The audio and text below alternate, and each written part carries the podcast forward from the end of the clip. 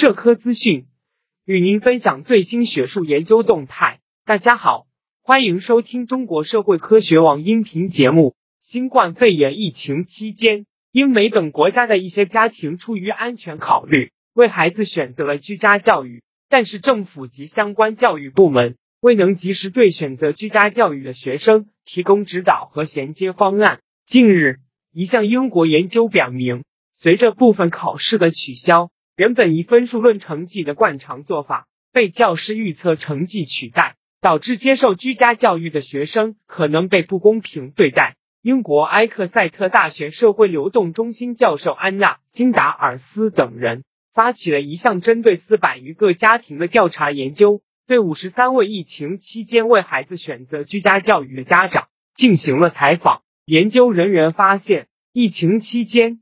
政府和教育机构可能忽视了家庭教育者作为一个教育主体的独立性，这给接受居家教育孩子的学业进步带来了负面影响。由于相关考试机构未能及时为今年参加考试的居家学习考生提供成绩，对于这些学生而言，他们可能被边缘化。金达尔斯表示，当前迫切需要决策者提供一条途径。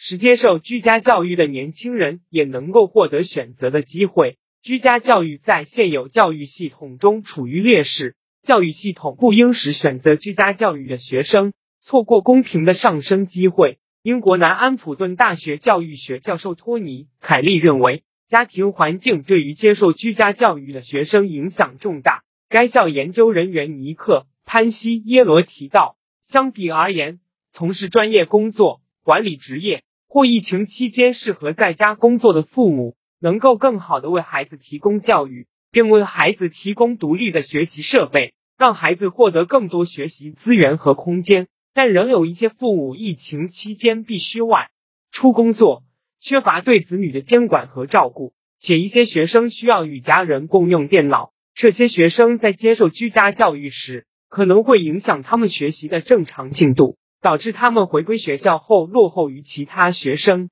潘西耶罗认为，当前学校教育向远程学习的过渡可能会进一步增加教育不公。这一趋势值得教育部门保持警惕，因为居家教育尽可能的提供支持措施。本期节目就到这里。如果您想收听更多音频节目，获取更多学术资讯，请关注和订阅中国社会科学网。让我们携手共同打造。哲学社会科学爱好者的精神家园，感谢您的收听，我们下期再见。